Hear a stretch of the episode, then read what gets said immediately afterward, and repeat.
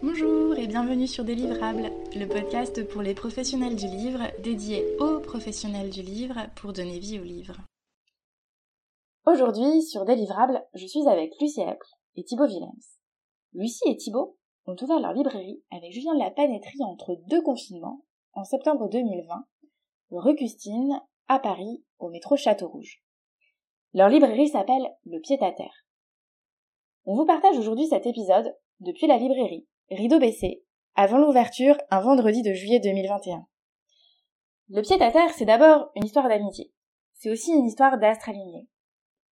Bref, le pied à terre, rassurez-vous, ce n'est rien de lunaire. Le pied à terre, c'est une belle histoire.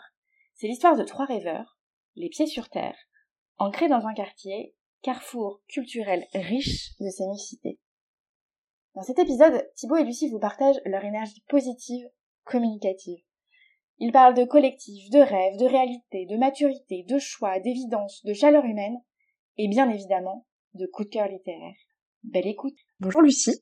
Bonjour. Bonjour Thibaut. Bonjour.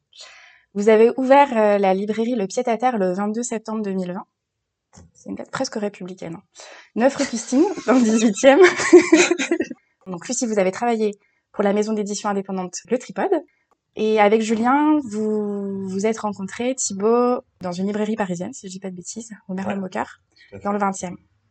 Comment on en vient euh, à voler de ses propres ailes et à se dire, euh, bah, maintenant, je veux monter ma propre librairie, tous les trois. Euh, comment vous en êtes venus là? Je crois qu'on avait, on était tous les trois avec un même désir d'autonomie.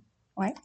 Avec un même désir de travailler les, quelque chose ensemble, de créer un lieu ensemble, parce qu'on avait un peu la, la même vision du métier, que on souhaitait euh, être dans une énergie commune, ne pas avoir de compte à rendre à d'autres personnes, créer quelque chose, voilà, de collectif. Nous, entre nous, c'est un projet aussi amical. Ouais. Et euh, voilà, tenter ça. On était à un âge où on se sentait assez euh, confiant et mature pour le faire on avait besoin d'un petit tournant. Voilà, en, deux mots. Un grand tournant. Un grand tournant. un grand tournant. ben oui, oui. Non, mais c'est ça, c'est une envie d'autonomie, euh, une envie de se sentir libre chez soi, et puis une envie de créer, euh, de créer, c'est ça, un projet collectif, euh, une œuvre commune, d'essayer de mettre en œuvre l'horizontalité dont on avait beaucoup envie. Et ça, c'est un, un travail qu'on n'a pas fini de d'entreprendre. Du coup, qu'est-ce que vous entendez par horizontalité? Bah, C'est des modes de décision qui soient collectifs. Mhm. Et puis tenter de, voilà, avec les gens avec lesquels on travaille, parce que euh, on en reparlera certainement, mais on a vite travaillé avec des gens, beaucoup plus vite que prévu. D'essayer aussi de tenir cette horizontalité, qu'il n'y ait pas de choses pyramidales. Ouais. Voilà, autant que faire se peut. Mais c'est encore une fois un travail qu'on n'a pas fini de mettre sur la planche. c'est en fait, on aime tous les trois beaucoup euh, le métier, les livres évidemment, le métier, sinon on serait pas là. Et on avait envie de mêler ça avec euh, un lieu dans lequel on puisse mettre en œuvre des, des, choses auxquelles on pensait et qui nous manquaient justement dans notre quotidien euh, professionnel. Comme on utilisait quelque chose d'un petit peu pyramidal et des fois l'impression de subir des décisions qui nous semblaient absurdes, de pas avoir un contrôle sur les choses. Alors même si par exemple, Julien et moi on était responsables de rayon, donc on avait assez d'autonomie, mais quand même in fine il y avait plein de choses qui nous intéressaient, mais auxquels on ne pouvait pas toucher. Et, l'occasion a fait le larron, on s'est retrouvés à trois à discuter régulièrement, et à un moment donné, on s'est senti, euh, si on y allait euh, maintenant. L'alignement des astres. C'est un peu ça. c'est vrai, on s'est retrouvés au moment de nos vies, un peu euh, au même endroit, avec les mêmes moyens affectif, euh, financier aussi, parce que c'est pas rien de monter un lieu, la maturité dont tu parlais tout à l'heure, euh, et puis aussi une, une amitié euh, mature, quoi. C'est-à-dire mm. qui s'était éprouvée, etc. Donc c'est vraiment un alignement des astres. C'était maintenant ou jamais, quoi. Mm. et hum, le pied à terre, du coup, ce nom, il, a émergé assez vite. C'est quelque chose qui, qui est arrivé après une longue réflexion quand vous avez trouvé le local. Est-ce que ça aussi, ça a été une, une étape importante pour vous de trouver l'endroit bah, le, local, c'est l'étape la plus importante pour tout le monde, enfin pour tout commerce, euh, pour toute librairie, donc a fortiori aussi, parce qu'il y a tout ce calcul autour de ça et il y a plein de paramètres qui rentrent en jeu. Donc le... C'est vraiment les fondations du local. Tout part du local. Mhm. D'ailleurs, nous, on nous disait, trouve un local, après on parlera. D'accord. c'était... C'est la pierre angulaire, quoi. On, c'était qui? C'était les autres interlocuteurs du livre? Ouais, avec les partenaires avec qui on a, voilà, avec qui on a monté le projet, qui nous ont soutenus, etc. Parce que quand on parle de maturité, nous, on n'avait jamais créé de librairie, donc on a tout Ouais. appris. Donc, Ouais. euh, heureusement qu'il y avait euh, bah, les amis qui l'avaient fait, les libraires, même salariés de grosses structures qui nous ont aidés, les professionnels du livre autour, le Centre national du livre, l'ADEL, que le Conseil régional, j'en passe. Du coup, ouais, on sait vraiment, euh, la maturité, c'est aussi de savoir s'entourer de gens qui savent. Et voilà, et qui nous ont dit, parce que nous, par quel bout on prend le, la création Est-ce qu'on commence par un plan de financement, par le fond, par on savait, on se doutait quand même que le local était important. Et euh, clairement, on nous a dit, on ouvre les discussions et sur la création quand vous avez trouvé le, l'écrin, en fait. Mhm. C'était ça, hein. Ouais, ouais. Et ce qui est un peu euh, évident parce que de l'autre côté, on a affaire à des interlocuteurs qui sont des agences immobilières, des, euh, des cabinets de gestion, des...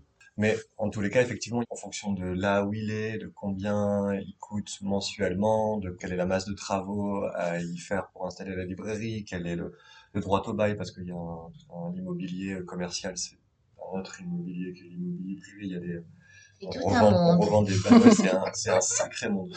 Ouais. Des beaux, euh, du coup, assez, euh, très cher. Juste pour euh, pouvoir récupérer la clé et avoir le droit de louer le, Ouais. local. Le droit de C'est des dizaines de de milliers, voire plus d'euros. Du coup, euh, ouais, c'était tout un truc. Et nous, on a eu effectivement la, la chance, enfin, on, on l'a provoqué parce qu'on faisait quoi. De, on a essayé de repérer les locaux vides. euh, C'était quoi votre shortlist du coup de quartier euh, pointé Oui, bah, elle était short, hein. Elle était short parce que à Paris, le maillage est dense, Ouais. hein. Donc, voilà, mais euh, bah, c'était vraiment ici, quoi, entre ici et Saint-Plon, quoi, en gros. Aux portes de la Chapelle, entre ici Il et portes de la Chapelle. Enfin, plutôt entre ici et Marcadet. Donc, euh, du coup, c'était vraiment Ouais, mouchoir de poche. qu'il y avait vraiment un petit rond euh, de, disons, rue de Clignancourt le plus Mhm. à l'ouest, boulevard Barbès euh, le plus à l'est, et après un, un peu sur la longueur. Et ouais. Après, c'est des zones un, peu- un peu vagues. Il y avait... euh, Vague, ouais, non, c'est plutôt ouais, Et puis il y avait aussi le 19e euh, parce qu'il y avait, mais maintenant il y a une librairie qui s'est installée entre euh, la place des Fêtes et la porte des Lilas.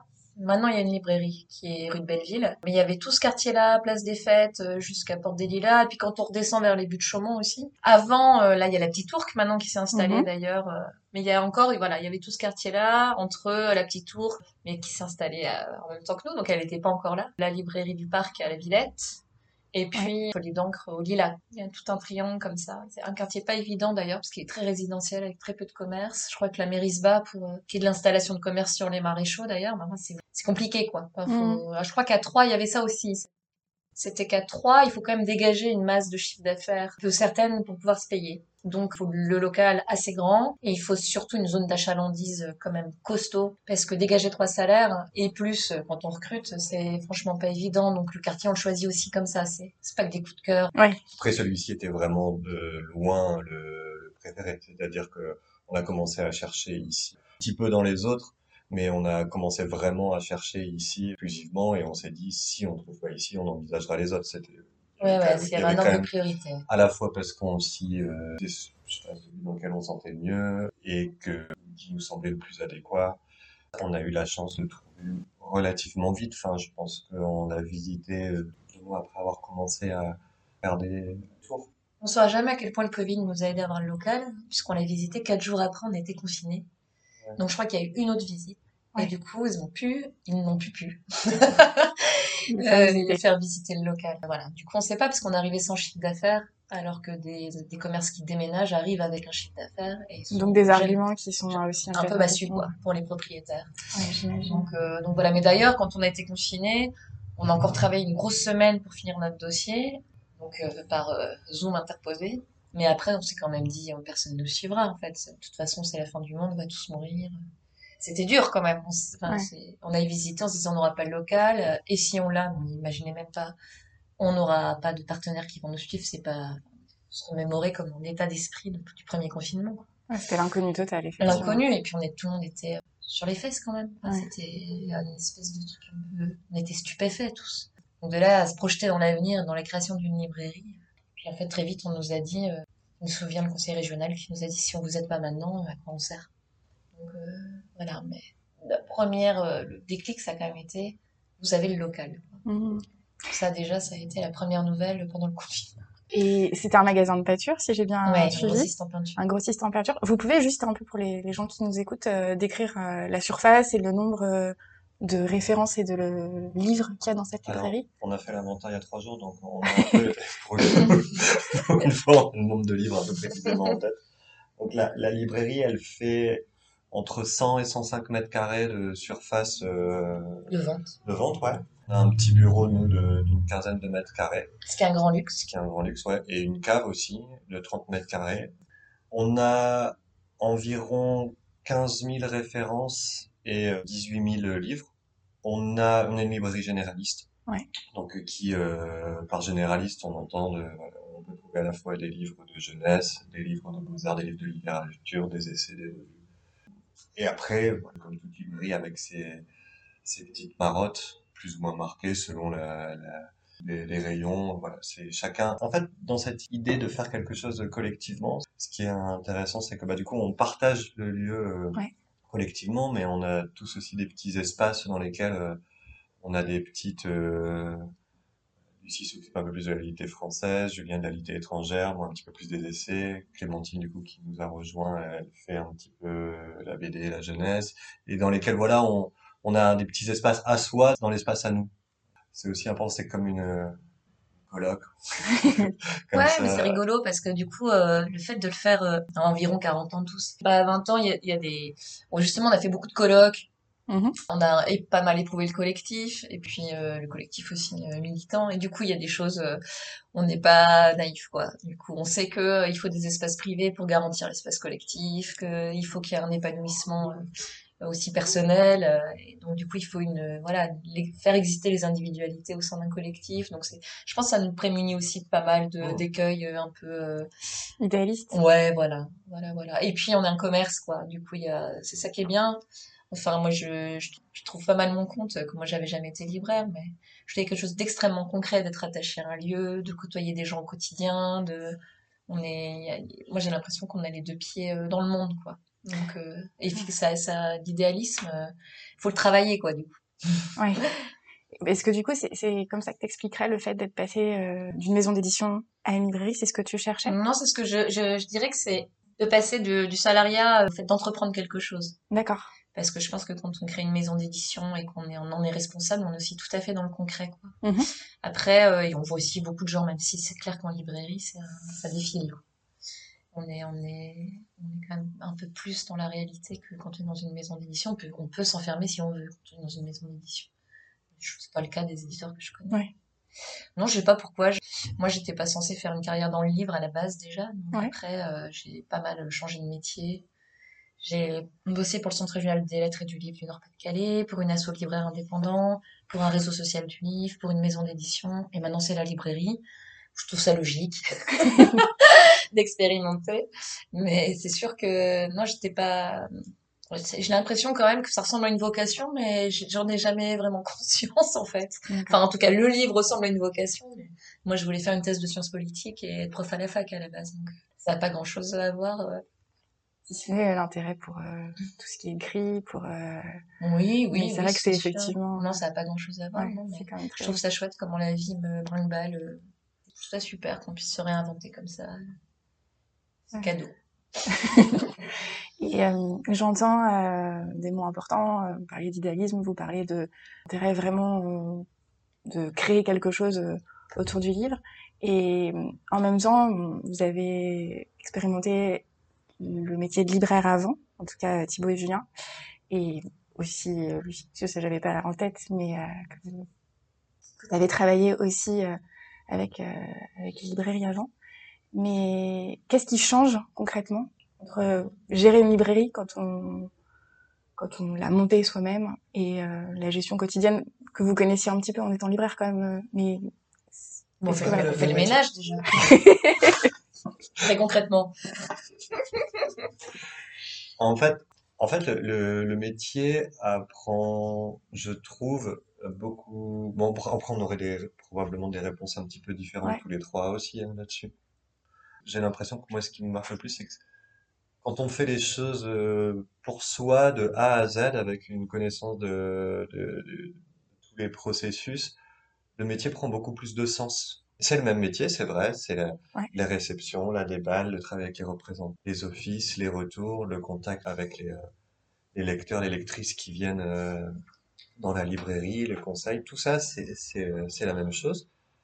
Il y a le fait de travailler dans, dans un lieu qu'on a bâti de A à Z, dont on a choisi le mobilier, dont on a choisi les, les livres, etc. Ça, c'est quelque chose qui, qui rajoute un petit, un petit substrat. euh.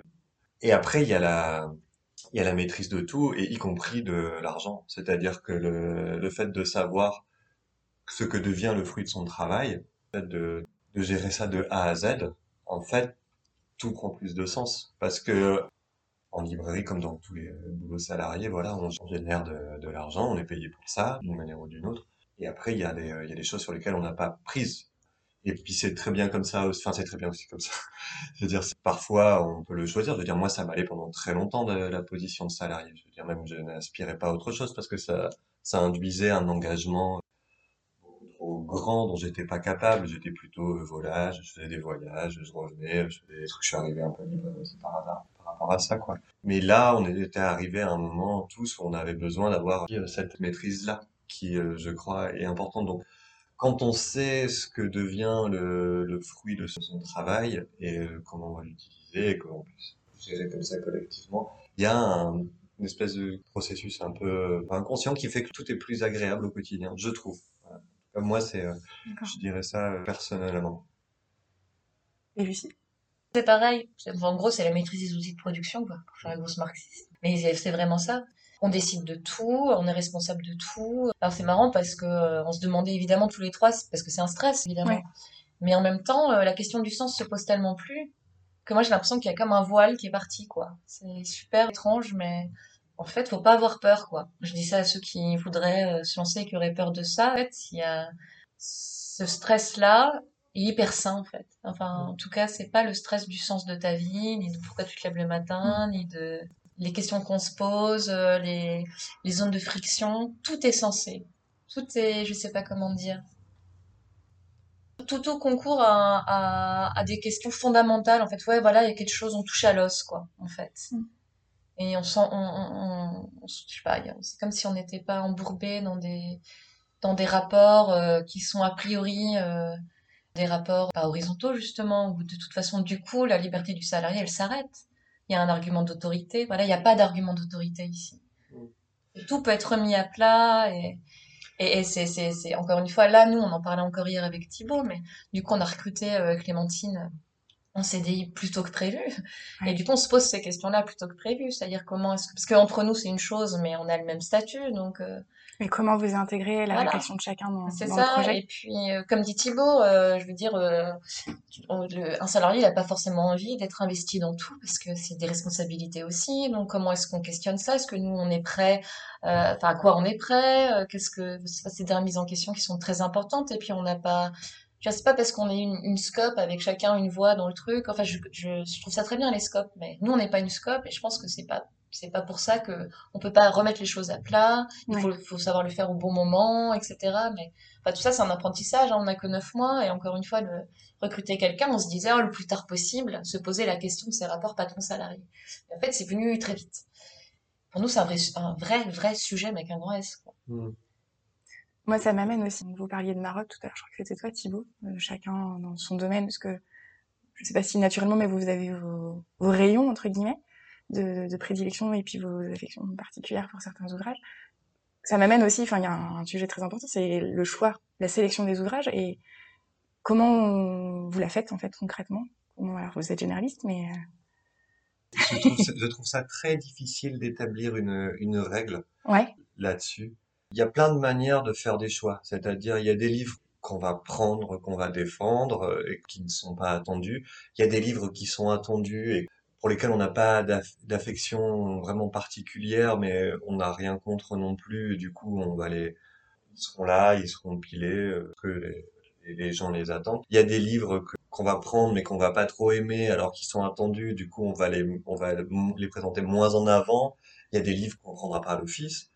Il y a plein de, Il y a l'espace aussi, hein. Je veux dire, on Ouais, on peut pas pousser les murs non plus. Donc, les choix, de toute façon, choisir c'est renoncer. On renonce d'abord, quoi. Le choix, c'est d'abord un renoncement. Enfin, moi, je, je trouve que j'ai, j'apprends le métier, hein, mais je trouve que j'ai plus de mal à, enfin, je renonce plus que je ne choisis, quoi. C'est D'accord. parce qu'il y a énormément de belles choses, d'abord. Enfin, c'est la production, elle est énorme, mais elle est, elle est, il y a une surproduction qui est dangereuse et tout, mais elle est pas que dangereuse, elle est magnifique aussi. C'est Mm. c'est fou ce qui est, c'est les voix qui sont produites. euh, Enfin, c'est la chance qu'on a d'avoir des maisons indépendantes euh, à côté des grosses qui, enfin, tout, euh, enfin, du, du très bon travail. Moi, je trouve qu'il y a, j'ai pas du mal à choisir un livre parce qu'il y aurait pas assez de belles choses.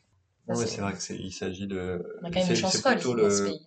comment on laisse assez de temps au livre euh, pour vivre sur les tables. Mm. Et ça, c'est pas évident. Tout en plus parce que on y tient à laisser des livres de fond en pile sur les tables, euh, au moins quelques-uns sur, chaque table. euh, euh, parce qu'il y a une cohérence qui se fait pour nous, parce qu'on a envie de, défendre ça, parce qu'ils sont fondamentaux, parce qu'ils font écho avec quelque chose qui vient de sortir. Donc on, on laisse une petite place pour ça, alors même que déjà on n'a pas assez pour les nouveautés. C'est vrai que c'est pas évident, mais après c'est un, c'est une complexité euh, joyeuse. Enfin, C'est ouais, mieux cela évidemment que la pénurie. Donc euh, oui, il y a beaucoup de bouquins, il y a des choix qui sont très très difficiles à faire. Il y a des plantages aussi, évidemment, et ça, il y en aura toujours. Et ça aussi, c'est euh, ce qui fait le métier. Il y a des discussions parfois entre nous aussi, de dire bah peut-être que ça quand même, ça serait pas mal euh, qu'on le défende un petit peu plus ou quoi. Et livre qu'on relit euh, six, six mois après sa sortie et du coup on ressort. Enfin, il y a plein de choses. C'est même très important le- les regards euh, que chacun porte sur les rayons de l'autre. C'est vraiment vraiment crucial parce qu'on peut pas tout voir, euh, parce que euh, voilà, c'est très important que chacun s'intéresse, voire lise aussi euh, dans un genre qui est pas dont il est responsable a priori. Donc avec Julien, ça se fait très naturellement parce que on lit chacun de l'étrangère et de la française. Mais Thibault lit de la littérature, euh, moi je lis de l'essai, euh, de la bande dessinée. On s'est rendu compte en BD par exemple, mais on se rend- c'est manifestement le sous-genre de la BD qui fonctionne très bien. Donc c'est pas Mhm. particulier au pied à terre, mais le documentaire fonctionne très très bien. C'est pas le genre de prédilection de Clémentine, qui est très euh, férue de BD hyper indépendante et pas que, mais en tout cas le documentaire. euh, donc moi j'adore lire le documentaire. Donc euh, du coup je lis euh, pas mal. J'appelle ça les BD de vieux, ce qui parce que je, mais je voilà, c'est pas forcément le des genres adolescents quoi. Ouais. Une grosse BD, le choix du chômage et l'homme créa les dieux, enfin bon tous ces trucs là avec beaucoup de textes et voilà des Ouais. essais mis en images et tout. Donc voilà, chacun bouge euh, de c'est c'est très très important je pense. Ben, on se plante le moins possible en tout cas. Et on a aussi du coup des manières différentes de faire chacun. Ouais. En fait, euh, on va pas euh, organiser les tables de la même manière, on va pas euh, défendre telle ou telle chose de la même manière. Et c'est euh, c'est ça qui c'est bien aussi. Ouais. Il y a, il y a quelque chose de variation de personnalité. On se laisse aussi ces, ces libertés-là. Ouais, l'individu, euh, c'est ce que tu disais, Lucie, tout à l'heure. Et, et comment vous vous équilibrez entre le fond et la nouveauté? Est-ce que ce serait possible d'avoir un ordre de grandeur ou... On n'a même pas regardé ça. Moi non plus, je sais pas. De toute façon, en réalité, c'est plutôt grand format poche, hein, du coup. En Ouais. gros, hein, on pourrait, on pourrait. Il y a plus de grand format que de poche, mais euh, Les- en, en tout cas, dans le chiffre d'affaires, le, oui, le grand format fait plus, Ouais. c'est sûr. Ça doit être 18, 20 le grand format et dans 12, 13 le poche. Mais le fond, euh, en réalité, en tout cas, le fond euh, fonctionne très très fort. Enfin, je... Et puis on nous avait dit, euh, notamment la première année, il faut vraiment pas sacrifier votre fond. Donc on a ouvert, c'était déjà costaud le nombre de volumes au fond. De fait, c'est ce qui marque le caractère de la librairie. C'est-à-dire que les nouveautés, peu ou prou toutes les librairies euh, sont censées avoir un choix de nouveautés. Mm. Après, c'est est-ce que euh, c'est le fond, c'est le dur. quoi. C'est Mm. le, c'est la rotation lente, c'est c'est les choix, c'est des choix sur le long terme, etc. Et du coup, ça s'est vraiment très vite confirmé, en tout cas euh, en littérature, mais je pense en sciences humaines aussi, hein, Carrément. que, que bah, les gens, euh, les gens nous, nous cernaient par notre fond, pas avec les livres de la rentrée littéraire sur la table.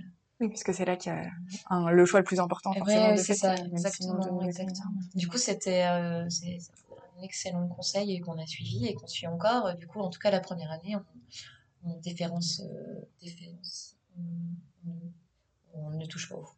Je pense que c'était déférencé, ça Ouais, marche ouais. très bien. Il a plutôt euh, cru du fait que ça marchait bien aussi. Ouais, euh, ouais. on a commencé, je crois, avec euh, 12 500 refs et 15 000 bouquins. Voilà, là, on est à 15 et 18. 15 000 références et Ouais. 18 000 livres. Oui, c'est une progression. euh, Bah, là, on pourra pas faire vraiment plus. Ouais. à moins de monter encore euh, la hauteur des étagères, et je pense que ça serait pas a une super idée. On Elles sont verra déjà- elles plus sont déjà bien hautes. ouais. Mais c'est déjà un, un beau chiffre avec lequel on peut bien s'amuser. euh. Moi, en tout cas, je sais que je suis très euh, heureux du fond qu'on arrive à avoir. On, pourrait toujours vouloir plus, mais en fait, quand on est parti sur ce projet, enfin voilà, on se met à chercher un local et tout, on ne sait pas exactement quel espace on va avoir, comment on va pouvoir l'agencer. Et euh, si on m'avait dit, euh, on aurait pu avoir un tel fond, euh, Julien aussi, il me disait qu'il dès était demain. pas, il était pas frustré, enfin qu'il était content quoi, que il avait peur évidemment parce que le rayon est beaucoup plus petit que tout ce qu'il a géré. En plus, il était à 1000 pages au mer, donc c'est gros bateau quoi. Et il me disait que ça allait, franchement, qu'il n'y avait pas de frustration, qu'il le... ça l'empêchait pas de dormir la nuit. Pour le moment, après on va voir sur la longueur. Mais c'est déjà énorme quoi, que vous soyez pas frustré vu d'où vous venez en termes d'espace. Ouais, ouais. Il y a quelque chose de, il y a une petite restriction en plus par rapport à une grosse librairie comme euh, le Mernoteur, mais euh, elle est bien aussi. Savoir euh, se limiter un petit peu, de, de plus orienter aussi sur certaines choses, euh, c'est pas mal. Oui, choisir, comme tu disais, c'est renoncer. Donc à un moment, faut, voilà, c'est aussi s'affirmer et affirmer sa propre identité, j'imagine. Ça devient un peu plus saillant.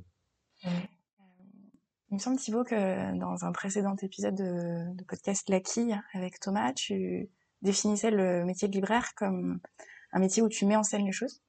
Mm. Et j'aimerais bien que, du coup, euh, tu précises un peu ce que tu voulais dire par ça. La mise en scène en librairie. euh, Bah, ça rejoint beaucoup euh, le, ce qu'on disait juste avant sur les choix.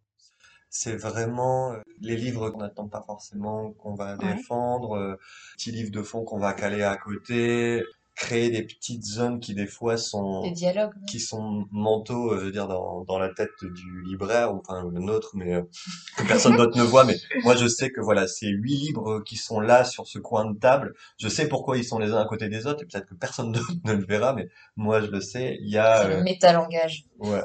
T'inquiète, ils le savent.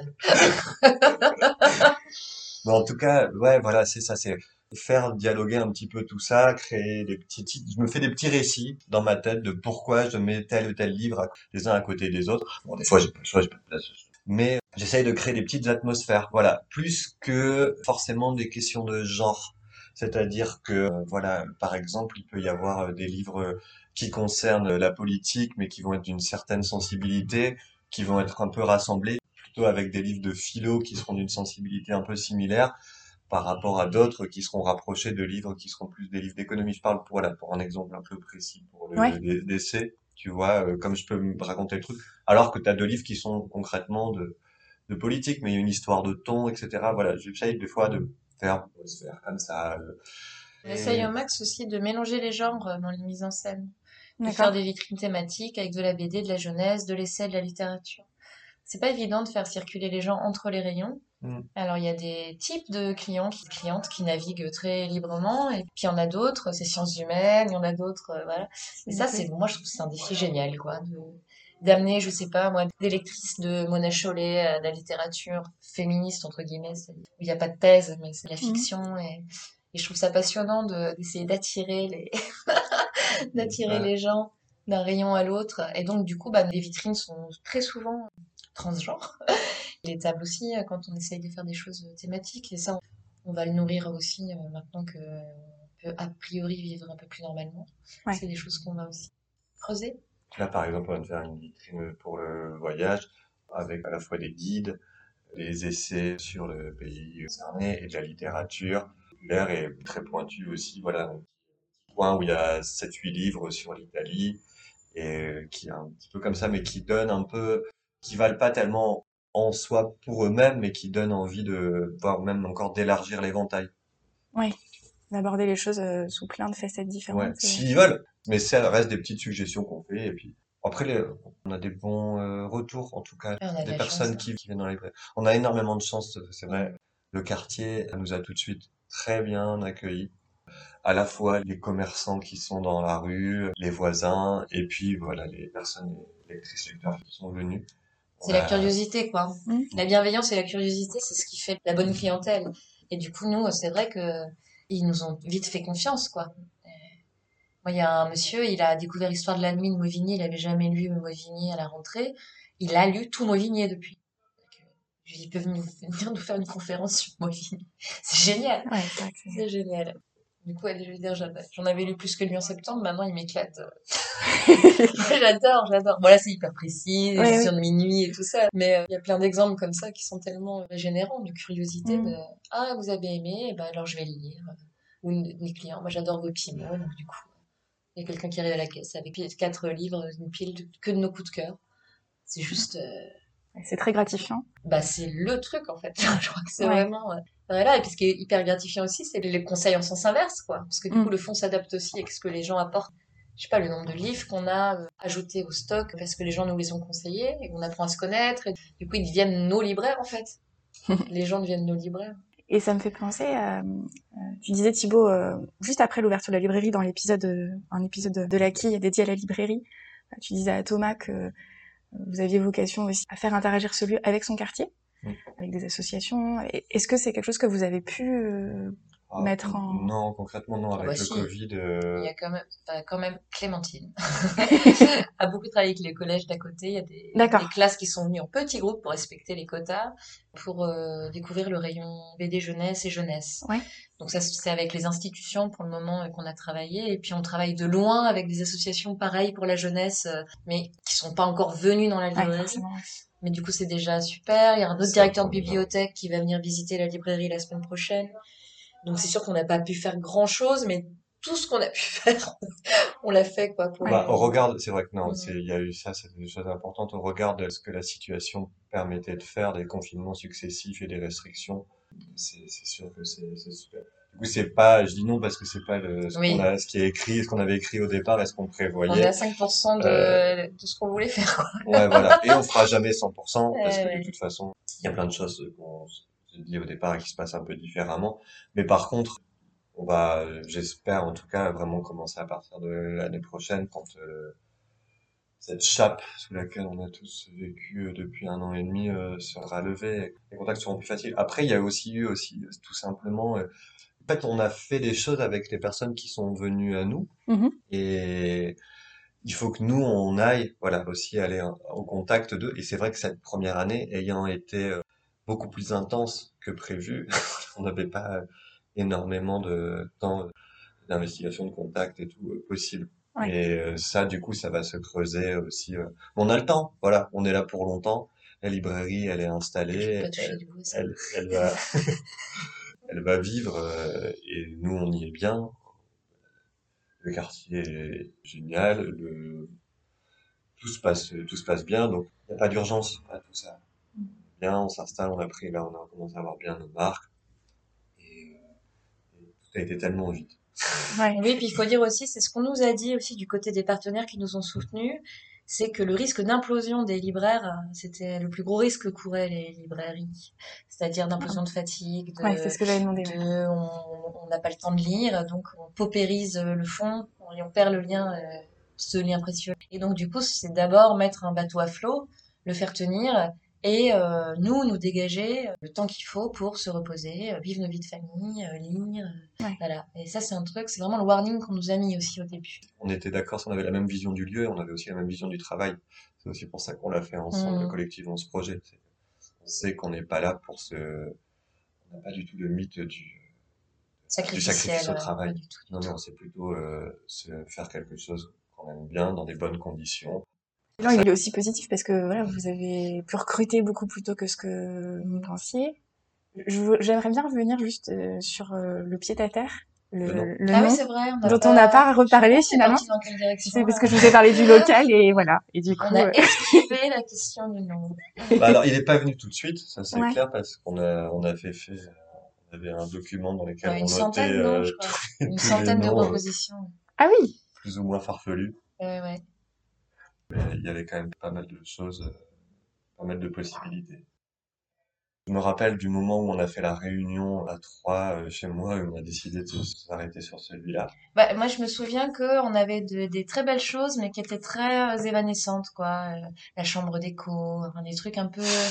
C'est c'est très beau et tout, mais du coup, la lanterne magique, che... bah, cheval lampe tempête, tempête. c'était c'était lampe tempête et une, une qui s'appelle cheval tempête. Lampe tempête, c'était parce que il y avait la collection à l'échappée. Ouais. C'était ça qui nous avait retenu, sinon peut-être qu'on y aurait. Mais Et même après- et tempête, après, il tempête, nous tu a dit- disais tempête, euh, volcan, tout ça, machin. T'étais pas très pour, tu qu'il y a un peu de violence dans le, dans ce... Donc du coup, il fallait pas quelque chose de trop poétique, quoi, même si c'était très joli. euh, et puis comme on, le premier truc d'un local, c'est de s'ancrer. Ouais.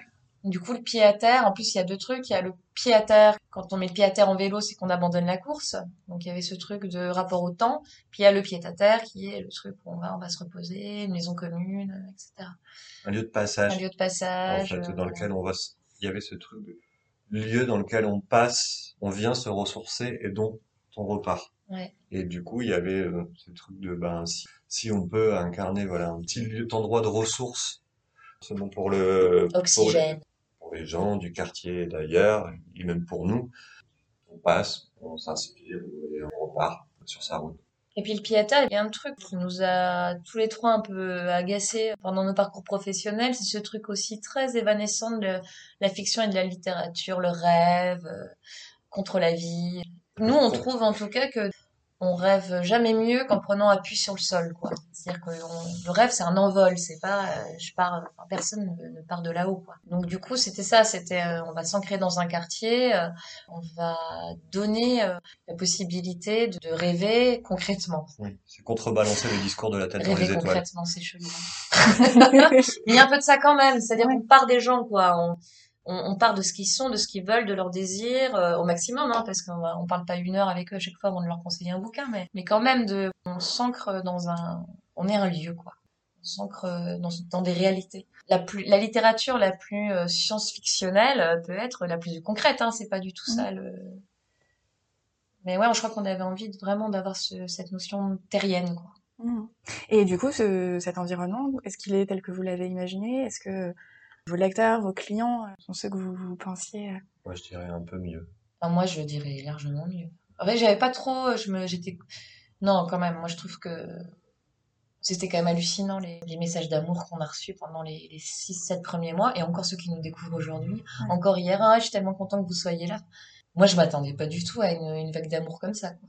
Ça, mais mais- c'est génial. quoi. Non, il y a, il y a- c'est On aimerait ouvrir tous les jours. y a beaucoup, beaucoup de bienveillance. Ah ouais, ouais. Et pour avoir travaillé dans d'autres librairies, je sais pas si c'est peut-être effectivement l'effet d'ouverture et tout, mais euh, il y a très peu de gens, euh, très peu de gens chiants, quoi. Enfin, quasiment pas. Il y a forcément toujours quelqu'un qui est mal luné. ou Ouais, nous aussi, d'ailleurs, certainement. Et nous aussi, on peut l'être, c'est assez clair. Mais, euh, ouais, c'est, non, je sais pas, c'est étonnant. Non, donc c'est mieux, ouais. mais peut-être parce qu'aussi on a un peu des, nous-mêmes, on a un peu des, des, des paillettes dans les Ouais. aussi encore, et c'est tant mieux. Et, et je pense qu'on est, non, après, objectivement, c'est, euh, c'est chouette. Le, le mobilier, enfin, la, la gueule du local de base, l'écrin, euh, comme il était, euh, on était déjà plus que ravis. C'était déjà euh, au-dessus de toutes nos espérances. Ce qui en a été fait avec les, euh, les amis euh, architectes et menuisiers qui ont, qui ont fabriqué, euh, c'est aussi au-dessus de ce qu'on imaginait. enfin, voilà, c'est- tout ça est très chouette. Bon, le téléphone nous rappelle à l'ordre. Euh, effectivement, il est 10 heures, la librairie est en train d'ouvrir. Euh, J'ai une toute dernière question. Je peux pas vous laisser sans vous demander à l'un et à l'autre de partager un cœur littéraire. Donc Lucie, est-ce que tu peux nous partager un livre euh, qui t'a particulièrement marqué? Alors, euh, c'est une nouveauté qui est apparue aux éditions du Tripode, comme ça, ça fait lien avec euh, hier et aujourd'hui. Et euh, ça s'appelle Paresse pour tous d'Adrien Klent. Et c'est le livre, euh, c'est notre best-seller de l'été euh, 2021. Paresse pour tous, ça met en scène un appel d'économie qui s'appelle Émilien Long. Et Émilien Long, il, a, une, un parcours, magnifique. il vient de France, il a fait des études aux États-Unis, donc il est nommé prix Nobel. Il revient à Marseille dans un labo euh, qui l'accueille euh, du CNRS. Et puis de fil en aiguille, il doit écrire un livre qui s'appelle La paresse au XXIe siècle pour une éditrice parisienne. Et de fil en aiguille, il se retrouve candidat à la présidentielle 2022. Donc évidemment, tout est expliqué dans le livre, mais on va le suivre pendant les deux ans que dure la campagne, où il va devoir bah, faire son nid, prouver sa légitimité politique, avec un programme dont le socle, c'est la semaine de travail à 15 heures pour tous les Françaises et toutes les Françaises et tous les Français. D'accord. Et donc c'est pareil pour tous, programme. Ce qui est super dans ce livre, je vous dis pas s'il gagne à la fin les élections présidentielles ou pas, mais quand on ferme le livre, on est à la fois mais euh, tellement régénéré en se disant, mais évidemment que la valeur travail, il faut la remettre en question. Mais depuis longtemps, évidemment, il n'y a pas assez de travail pour tout le monde. Évidemment, l'avancée des nouvelles technologies, ça va pas arranger les choses. Évidemment, il faut pouvoir changer de paradigme. Donc, on lit le, on lit le livre avec somme d'évidence et on le referme et on se dit, ah, mais si seulement ça pouvait euh, arriver au moins dans le débat public pour des, vraies discussions, ce serait déjà formidable. Et en même temps, on est dégoûté parce qu'on sait qu'on n'aura jamais Emilien Long candidat au présidentiel 2022. Ce qui est très intéressant, c'est qu'il mêle euh, cette campagne avec une équipe de campagne d'originaux, mais hyper compétents chacun dans son domaine, mais une campagne menée de Marseille c'est quand même pas euh, commun. Donc a un vrai roman, on s'attache à tous les personnages, et en même temps, notamment la première moitié du livre, c'est parsemé d'extraits de, son livre, donc euh, La paresse au XXIe siècle. Du coup, il revient sur euh, les essais de la paresse de Paul Lafargue, Bertrand Russell, etc. Et donc du coup, on apprend énormément de choses sur la notion du travail depuis la fin du XIXe siècle. Et mine de rien, parce que c'est pas du tout édifiant. Donc super roman, on apprend plein de choses, et puis c'est un truc à lire sur le clash, quoi, paresse pour tous. D'accord. Bah, merci beaucoup. Je le connais pas, mais tu m'as donné envie de le lire. Ah, tant Et Thibaut, peux-tu nous partager un livre qui t'a particulièrement marqué, récent ou moins récent? Le dernier, le dernier livre qui m'a vraiment marqué, et c'est un grand classique. Parce que j'essaye de, quand j'ai des vacances, de partir avec un, un grand classique de réalité, j'ai jamais lu. Et là, j'ai eu quelques petites vacances en, en avril. C'était Cent ans de solitude de Gabriel Garcia Marquez. Et ça m'a vraiment soufflé. C'est rentré directement dans mon top 4 euh, de tous les temps. c'est difficile de dire des choses euh, qui sont pas banales là-dessus, mais euh, c'est une épopée. C'est il, il a une connaissance de l'âme humaine qui est quand même assez incroyable. Il a des euh, des personnages qui sont d'une densité assez phénoménale et qui varient sur des dizaines, voire plus d'années, parce que c'est le réalisme magique, il y a quelque chose d'assez... Euh, des choses qui sont très déroutantes. J'ai dit à beaucoup de gens depuis, du coup, euh, c'est absolument génial ce bouquin, et qui m'ont dit, bah ouais, je l'ai lu euh, jeune, euh, à 18 ans euh, ou à 20 ans, c'est vrai que ça m'avait plu, mais je me rappelle plus très bien, ou alors j'ai pas compris parce qu'ils ont tous les mêmes noms, ce qui est vrai. Du coup, j'ai envie de dire à ceux qui l'ont jamais lu, lisez-le. c'est génial. Et à ceux qui l'ont déjà lu et qui en ont un souvenir vague mais agréable, franchement, ça vaut le coup d'être relu avec un peu de maturité. C'est un vrai grand, grand, grand bouquin. Voilà. Ok. Bah non, mais c'est chouette. Et moi, je, il faudrait que je le relise. non mais voilà. Pour rebondir. Non mais je pense qu'il y a des, vraiment des choses de qu'on saisit mieux avec euh, l'âge. Alors moi, je suis pas, j'ai pas depuis une expérience de ouf, j'ai 38 ans, euh, voilà. Mais euh, sur la manière justement dont les personnages évoluent, leurs désillusions, leurs illusions, leurs rêves, leurs leurs relatives déchéances pour certains, leurs leurs compromissions. C'est un, un, livre qui peut tout à fait être lu à 18 ans, voire même peut-être un petit peu avant, et être tout à fait nourrissant, mais qui, je pense, de toute façon, effectivement, prend d'autres sens et une autre épaisseur avec euh, quand on a soi-même un petit peu plus d'expérience tout ça. Donc euh, ouais, quoi qu'il arrive, c'est chouette de le relire, je pense. D'accord. Bon, ben, merci beaucoup en tout cas. Ah bah merci beaucoup à toi, c'était très agréable. Merci à vous, merci à tous les deux de m'avoir ouvert les portes de votre écran aujourd'hui, ce matin, avant que le quartier ne s'anime. Je ferai escale euh, au pied-à-terre quand je viendrai me ressourcer dans le quartier avec grand plaisir quartier que j'ai quitté maintenant il y a quelques mois. Bon vent Et à bientôt Je vous donne rendez-vous jeudi prochain pour poursuivre cette réflexion. Retrouvez Délivrable, le podcast dédié aux professionnels du livre, dans les semaines et mois qui viennent, tous les jeudis, pour parler cycle de vie du livre, questions, transmission et réponses dédiées pour que vivent les livres dans toute leur diversité. Lire, écouter, parler et échanger. Je vous parlerai de situations concrètes. À chaque fois, vous trouverez sur le site www.délivrable.com des notes de l'épisode. Vous pouvez dès aujourd'hui suivre son actualité sur Instagram et LinkedIn sous l'identifiant délivrable. Attention, sans et. Et surtout, n'hésitez pas à partager ces podcasts à vos collègues si vous pensez qu'ils peuvent leur être utiles. À bientôt!